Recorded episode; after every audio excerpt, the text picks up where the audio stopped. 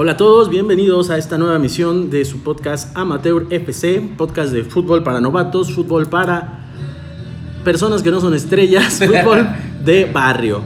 Estoy aquí con mi amigo Frank. Hoy vamos a hablar sobre su experiencia, cómo él ha vivido el fútbol desde niño, cómo él ahora sí que mamó fútbol desde la cuna hasta ahora que, que no lo ha dejado, que siempre, siempre está cada domingo ahí con su equipo.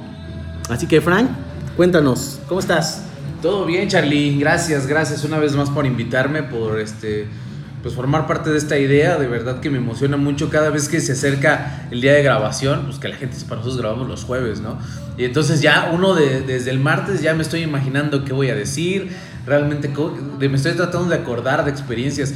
Fíjate, yo cuando, cuando empecé en esta onda, para empezar, pues bueno, estuve en, en, la escuela de Pumitas, más o menos cuando tenía 12, 13 años. Este, jugaba con las fuerzas básicas de los Pumas.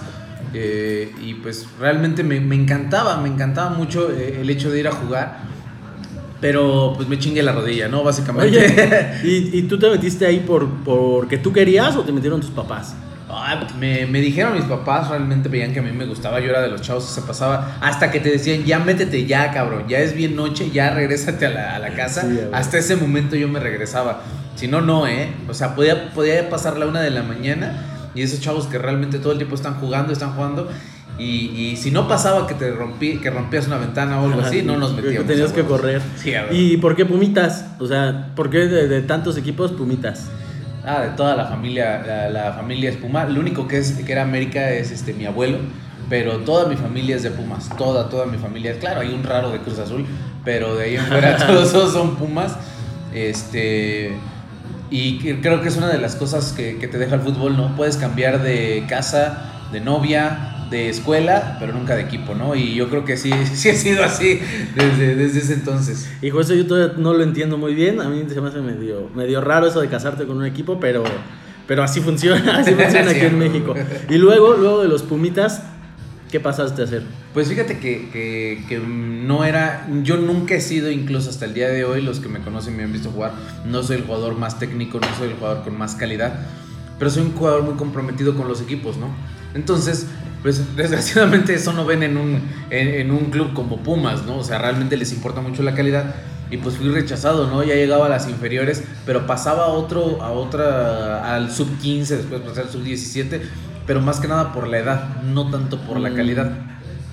Entonces llegó un punto en el que yo veía que yo me estaba rezagando, me deprimí como adolescente, como cualquier adolescente que no, no, puedas, no puede triunfar en algo, y entonces ahora sí decido este, dedicarme a esto del fútbol amateur porque mi papá había visto que ya había abandonado el fútbol y un día me dijo, oye, tu tío juega en la deportiva ahí por el Metro Puebla, Ciudad Deportiva. Vamos. Que, que mi papá me lo dijera me emocionó, ¿sabes? La realidad es que sí me emocionó y me lancé esa vez a jugar en un equipo que se llamaba Pumas Civil. O sea, para no dejarla. claro, tenía que ser Pumas a fuerza.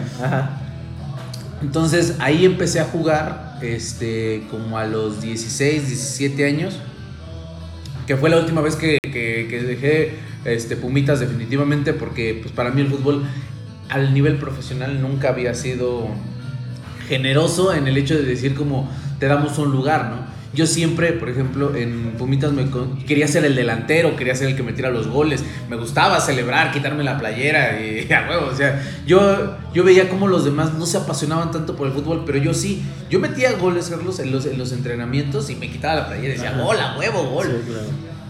Y los demás era como así como, oh, pues estamos entrenando, ¿por qué celebraríamos? y yo sí era así.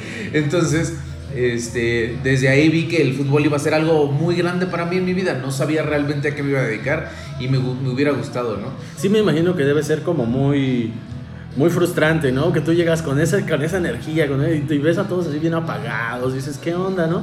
Pero también siento que es, eh, va de, la mano de, de, la exigencia, ¿no? De, de, la, ¿cómo se podría decir? Calidad que busca ese equipo. Entonces, hasta que no llegues a esa calidad, la gente, yo creo que los mismos chavos no se dan el, ese lujo, ¿no? Que pues está mal, está feo, porque pues, al final sí es un juego y es un deporte. Y pues si te emociona un gol, pues a huevo, grítalo, ¿no? No pasa nada. Decía Mario Balotelli, uno de los jugadores italianos más importantes que, que jugó en el Milán, en el Inter. eh, él decía, es que yo, ¿por qué voy a celebrar un gol si es mi trabajo, no? yo pago, el día de hoy yo pago para jugar fútbol, ¿no? Claro. Entonces, yo al día de hoy sí lo veo que desde chavo este, grité los goles, se los gritaba en la tele, me encantaba ir al estadio. O sea, siempre, siempre era esa adrenalina de meter el gol y, y aunque fuera autogol o, o aunque... No creo, ¿eh? Eso no, eso no te da alegría. No, o sea, que, que nuestro equipo metiera este... No, el contrario. Ajá, exactamente, el que al contrario metiera el autogol, así sí, sí, Sí. no hay pedo, o sea, metió, Claro. entró. Y es que este, creo que hasta el día de hoy la sensación más padre que he vivido es gritar gol. O sea, no hay nada, en- no hay ni comer, no hay ni, ni nada más padre que para mí que gritar un gol. Sí, está muy chido, está muy chido. Entonces, este, pues, pues era algo que, que- que disfruté mucho desde, desde tiempos inmemorables, ¿no? Entonces, cuando llego a Pumas, como no soy el mejor delantero, me dicen, pues ahora vas a ser lateral. Y lateral, pues es defensa. Y yo era defensa aguerrido. Yo te lo juro, mi, mi mamá me decía, es que, Francisco, déjate ya de barrer en las jugadas porque gastamos mucho en shorts. o sea, realmente no era, no era por otra cosa. No es que gastas mucho en shorts de que todo el tiempo ya no se le quitaban las manchas de pasto. Sí, no, claro. Entonces, este, ya dejas de barrerte. Y yo nunca le hice caso a mi mamá, nunca, nunca, nunca, nunca. Y siempre, este, al día de hoy ya no, pero cuando estaba chavo, o sea, mis, mis compañeros me, me conocían porque yo me barría. Cada jugaba que, que llegaba a los extremos por las bandas, yo cerraba la jugada y este, trataba de, de sacar el balón o quedármelo. Y siempre fui un lateral que se, que se agregó al ataque, ¿no? Pero siempre el, el- el entrenador, regrésate, tú eres defensa, Claro, cabrón. claro. Entonces ahí vas de regreso. Oye, y por ejemplo, esos, esos eran tus en tu juventud. Por ahí de tus 20, la, la vez pasada nos dijiste que de la peda te ibas al partido. Ahí cómo fue más o menos. Estaba muy cabrón porque pues empiezas a salir con los amigos, ¿no? Después de la adolescencia ya empiezas a salir con los amigos. Y con los amigos pues juegas la cáscara, pero este, el fin de semana es religioso de fiesta, ¿no? Yo, yo, yo crecí este, pues ahí cerca de tu casa, ahí en, en Pantitlán. Y en Pantitlán pues toda la banda se juntaba para ir, a, ir, ir de fiesta. Había unas que llamaban en ese entonces a las fucking party, así se llamaban. Ah, cabrón, ¿por qué nunca me Sí, invitaste? sí. Esa- esas, esas fiestas eran pinches épicas porque hubo, hubo fucking party número 15, creo, así. Y Ajá. ya realmente, no, vamos a la 2, a la 3. Y me acuerdo que, que me gustaba ir, pero nunca fui, nunca fui este, tampoco el pedísimo. Pero sí me gustaba, no te voy a negar que realmente me aventaba mis chelas. Entonces de repente me estaba tan en la fiesta, pero cuando estás chavo tienes mucha energía, mucha, mucha energía. Entonces de repente, este, un día vi que ya eran las 4 de la mañana. Dije, si me duermo ahorita, si regreso ahorita, ya no voy a despertar y no voy a ir al partido. Y he estado esperando ir a jugar. Te voy a comentar que en Puma Civil, donde yo jugaba, cada 8 días durante casi 5 o 6 años se perdió. O sea, no había un partido que no fuéramos a perder el Ajá. Y yo de todos modos iba, porque nunca fui, eh, a pesar de todo, me gustaba tanto el fútbol, que sí decía, sí me gusta competir, pero no voy a dejar de jugar fútbol porque mi equipo pierda. Claro. Nunca, nunca. Era como irle al Mazatlán, más o menos. Claro, sí es algo de lo que yo he visto últimamente. O sea, sí hemos tenido una rachita de, de- de perder mucho. Y, y no por eso dijo así como, ah, no, pues ya no quiero jugar, ¿no? Al contrario, quiero jugar más, ¿no? Sí, Digo, pues ya ni pedo. La, la siguiente tal vez ganemos, ¿no? Si a la siguiente le echamos más ganas, a lo mejor ganamos. Y si no ganamos, pues vamos a dejar todo en la cancha, ¿no? Claro, y, a mí me gustaba esa parte de, de que cada ocho días yo era de los que llegaba primero, hasta el día de hoy tú has visto, o sea, soy el primero en el campo porque me gusta esa, esa, esa ver llegar a mis amigos, ver llegar cómo nos estamos vendando, cómo te fue en la semana, eh, el previo a, ¿no? De repente que sacaban los registros y ver que, que alineabas en el cuadro titular. Era un partido de la cancha 4 de la deportiva, pero tú te sentías que realmente este, podías disfrutar de ese partido. Sí, claro. Y el ver tu, tu registro, tu foto, así que tenía que los pinches güeyes traen fotos de la primaria, de la secundaria. yo traía mi foto y me, y me decía, huevo, soy el titular y siempre me consideraban como el titular. Y a pesar de todo, que yo quería seguir siendo delantero, también en Puma Civil fui defensa, fui el lateral, ya porque traía la- la- las, las garras, ¿no? La posición, sí, sí, sí, te aprendes esa posición. Y quería, yo les dije a ese güey cuando llegué, yo quiero ser delantero. Me metí un pinche gol, me decían, güey, vete a la defensa. Y entonces ya, pues me metí a la defensa. Ajá. Entonces creo que, creo que a pesar de todo en Puma Civil pasé una muy buena etapa, disfruté mucho con mis compañeros. Era una familia. Jugaban tres hermanos y jugaba el papá. Ajá. Y yo jugaba con mi papá y mi tío. Ah, Entonces estaba muy chingón porque jugaba mi papá, jugaba mi tío y jugaba yo en el mismo equipo. Entonces era muy, era muy padre la comunión porque no nada más era una actividad en la que yo disfrutaba mucho del fútbol, sino ahora disfrutaba con amigos, disfrutaba con, familia. Entonces, cada vez que, que- que yo llegaba y, y despertaba a mi papá, papá, ya vámonos porque nos tenemos que ir a jugar fútbol. Este, y ver a mi papá que me alentaba, ¿sabes? Eso fue algo que creo que a cualquier niño hasta el día de hoy, que vea a su papá en la grada o algo así, corre y juega mejor que, que si va solo. Sí, sí he escuchado anécdotas de, de familias que se rompen porque el papá va a apoyar a un hijo y el otro, y el otro también está jugando y dice, ¿qué onda papá? Sí, sí he escuchado eso. Eh, y entonces te ibas, te ibas así de, de la peda. Llegaba por mis cosas a la, a la casa, hacía mi maleta, medio mareado todavía. Este, y no sé por qué. Como chavo, es, es algo muy raro, Charlie, porque, ¿sabes? Como chavo, te puedo decir que los mejores partidos los jugué casi pedo. Yo no sé si era la adrenalina de que todavía seguía pedo, ¿no? Podría haber sido. Puede ser. Y de hecho, pero sí, bueno, nosotros los que manejamos, se dice, ah, güey, manejo mejor pedo, ¿no? Entonces, me imagino que aplica lo mismo para el fútbol o para casi cualquier cosa, menos la relación sexual, porque a veces, a veces falla. Y luego, eh, creces, te vuelves un hombre maduro y en qué momento dices, ya voy a, a yo a tener un equipo. Oh, ese, ese estuvo. Estuvo. Yo te comento que pasó una muy buena etapa en Puma Civil, pero también tuvo su lado oscuro. Porque el lado oscuro era que además a veces los hijos de los creadores del equipo o de los que eran los administradores del equipo de repente no iban. Entonces cuando iban decían, pues es que es mi hijo y como juega medio bien, hay que meterlo y sacamos a los que siempre van. No, está horrible, claro. Entonces, uno dice, güey, o sea, yo vengo aquí cada ocho días, te doy mi arbitraje completo, pero viene tu hijo una vez y a él sí lo metes, Sí, cabrón. eso, es, eso es fatal, eso es fatal. Entonces, este, se fue acumulando, ¿sabes? O sea, lo aguantas y lo aguanté, no manches. Yo en ese equipo de Pumas por lo menos estuve 12 años. Madre. 12 años jugando con ellos. Ganamos algunos, algunos, ganamos tres campeonatos en, en 12 años, es, este, relativamente bien para un equipo de segunda Sí. y un equipo que siempre se dedicó a perder, la realidad. Entonces, este, ya, ya llegaba al punto donde dije, yo llegué un día y dije, es que somos ocho y llevamos dos meses siendo ocho cada ocho días.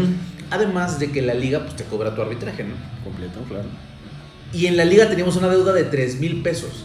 Ya estaba muy cabrón, o sea, realmente, porque el señor de la liga así como decía, pues sí los dejo jugar por, porque me caen bien, pero ya no manchen, o sea, ya, ya tienen que pagar. Y cada ocho días el, el- el administrador iba, le daba el dinero y chicas se echaba a correr para, para que no le dijeran de la deuda que Para tenía. que no lo contaran, ¿no? como el señor Barriga, así literal cobrando la renta. Claro. Entonces, este, ya llegó un punto en donde dije, bueno, ya somos ocho y necesitamos realmente poder agregar.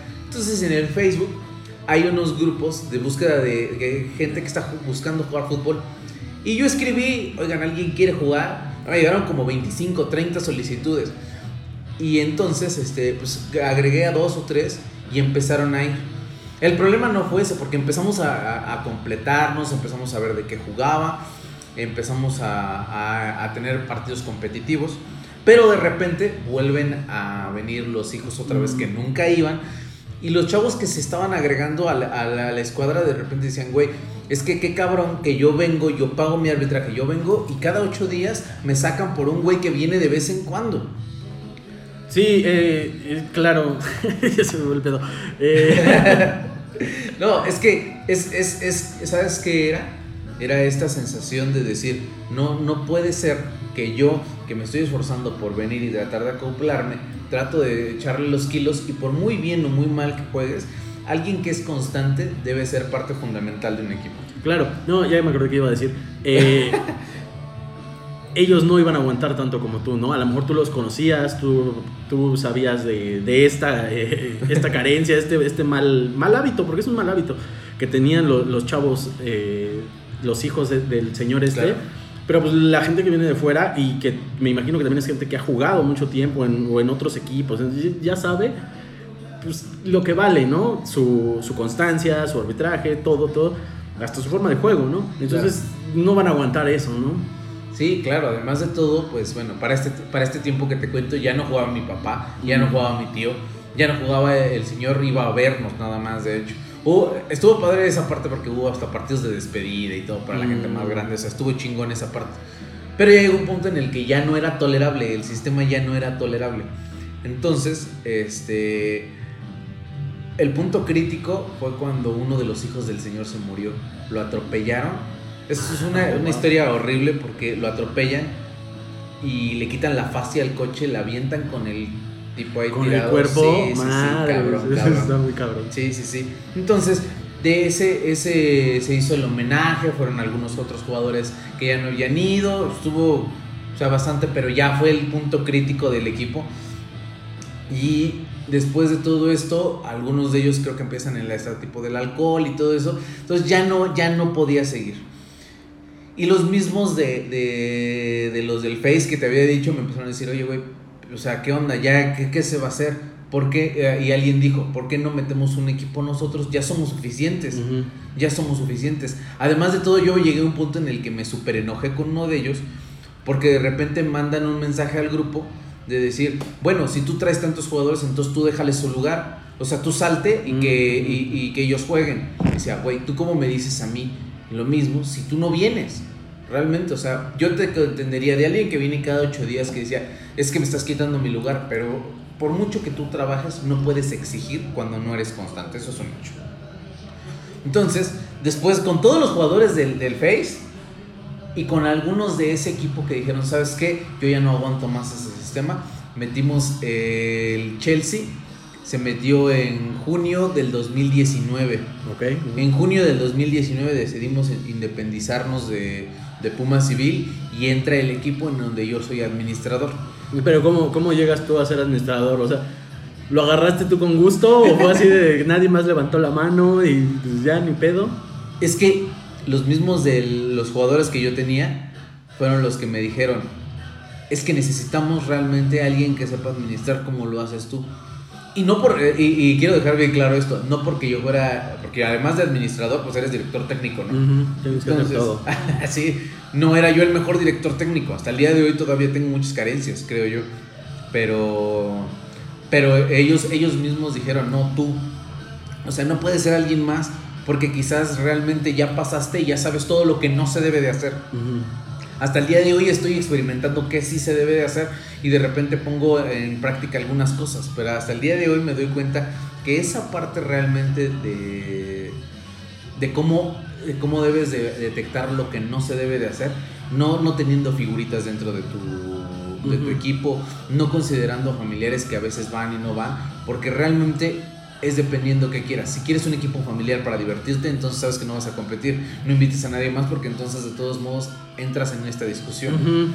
Ah, sí, se empieza el, el, de los que quieren ganar y luego, pues si no ganan, se sienten frustrados, empiezan a aventarle pues el pedo, ¿no? A, los demás, pero pues si era un equipo familiar, en sí es una discusión que nunca termina, ¿eh? No, ¿sabes qué fue lo más cagado? El día en el que tuvimos que separarnos porque todos estábamos en el grupo de WhatsApp.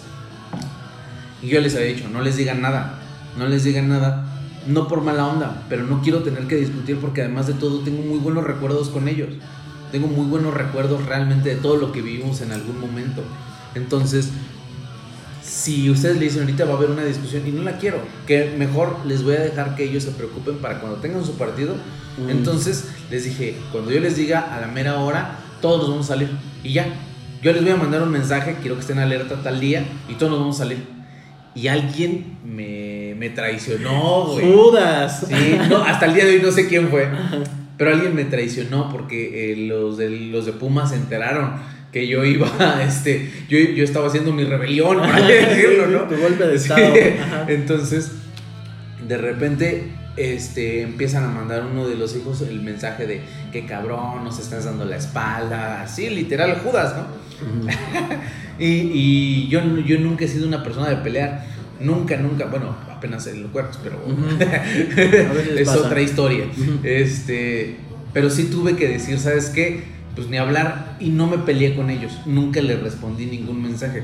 Y hasta el día de hoy me ven y me odian porque Oye, todavía y todavía existe, ajá, Sí. todavía existe Pumas Civil. es un clásico. Ya no es como antes, están, veo que tienen más juegos, me da mucho gusto porque pues, por la historia, ¿no? Quizás. Claro. Pero me ven y no, no me hablan, no me dicen la, la- la palabra, nada, nada. Pero no están en la misma liga que tú. Sí, juegan contra Blues. Ah, ok. Están en el ramo de Blues. Ahí está la otra. eh, nace Blues. ¿Cuándo nace Blues? O sea, porque tenías Chelsea y ahora tienes Blues y, y a los dos los manejas. ¿Cómo va eso? Esto, esto te lo voy a dejar como cuando está la, la película de Avengers y que te dice continuará. Ah, el siguiente.